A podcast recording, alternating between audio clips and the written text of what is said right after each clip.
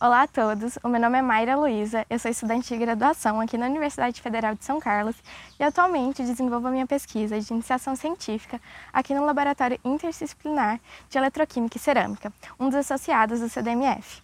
Atualmente sou orientada pelo professor Elson Longo, Lara Kelly e Marcelo Assis. CDMF Pesquisa, um dropcast sobre as pesquisas desenvolvidas no Centro de Desenvolvimento de Materiais Funcionais na voz dos próprios pesquisadores.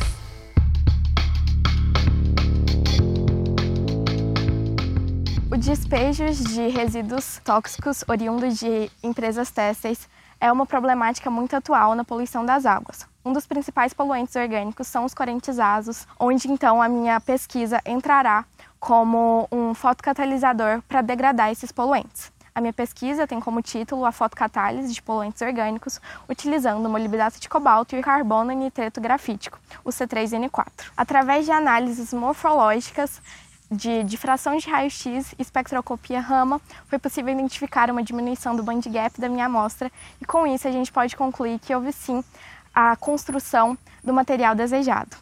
Portanto, atualmente a gente está buscando analisar a toxicidade do meu material. Com isso, conclui-se que a pertinência e a importância da minha pesquisa é muito relevante dentro do quadro de poluição ambiental e com isso é essencial que se desenvolva novas tecnologias para trabalhar dentro dessa problemática. Com a minha pesquisa também foi possível ser selecionada para participar da escola que vai acontecer em julho desse ano no CNPEM, que vai ser uma oportunidade única para mim trabalhar e aprender um pouco mais sobre nanomateriais dentro da problemática da minha pesquisa.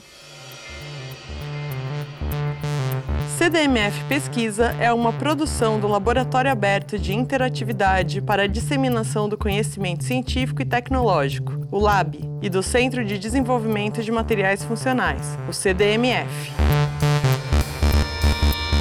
Saiba mais. Visite www.cdmf.org.br.